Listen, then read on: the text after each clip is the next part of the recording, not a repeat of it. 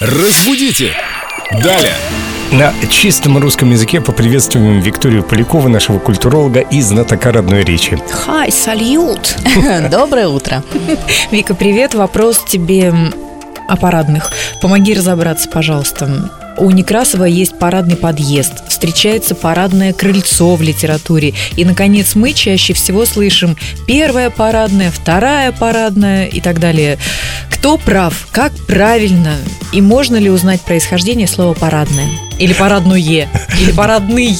Ну, первая, вторая парадная, это чаще всего слышат, наверное, сотрудники такси и доставки. Может быть, а еще парадный подъезд – это же самый главный камень преткновения между москвичами и петербуржцами, у которых у одних парадный, у других подъезд. И почему именно так это все называется, сейчас расскажу.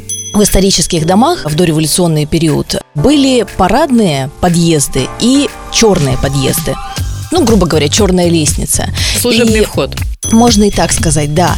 И когда заезжали с улицы, то, соответственно, заходили с парадного входа. Он тогда назывался парадный подъезд, поэтому иногда называли парадный, так короче было иногда парадная, что, собственно говоря, и сохранилось до наших дней уже. Вот парадный подъезд по торжественным дням. Да, да, туда заезжали хозяева, там было очень красивое убранство внутреннее, лепнина, архитектура потрясающая. А, соответственно, на черной лестнице все было гораздо проще, по ней ходили горничные, грузчики и другой, так сказать, персонал дома. А уже после революции, когда вот эти огромные квартиры поделили, то каким-то жильцам достался вход с парадной лестницы, а каким-то с черной. Поэтому я и разделилась так.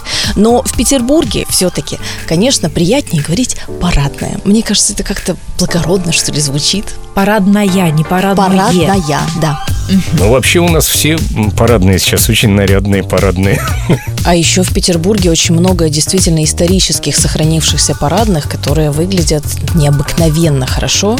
И туда водят экскурсии. Да, да, совершенно верно. Это и есть самый настоящий Петербург. Ждем ваших новых вопросов, задавайте их в официальной группе Эльдо Радио ВКонтакте. Вика, спасибо. Спасибо в карман не положишь.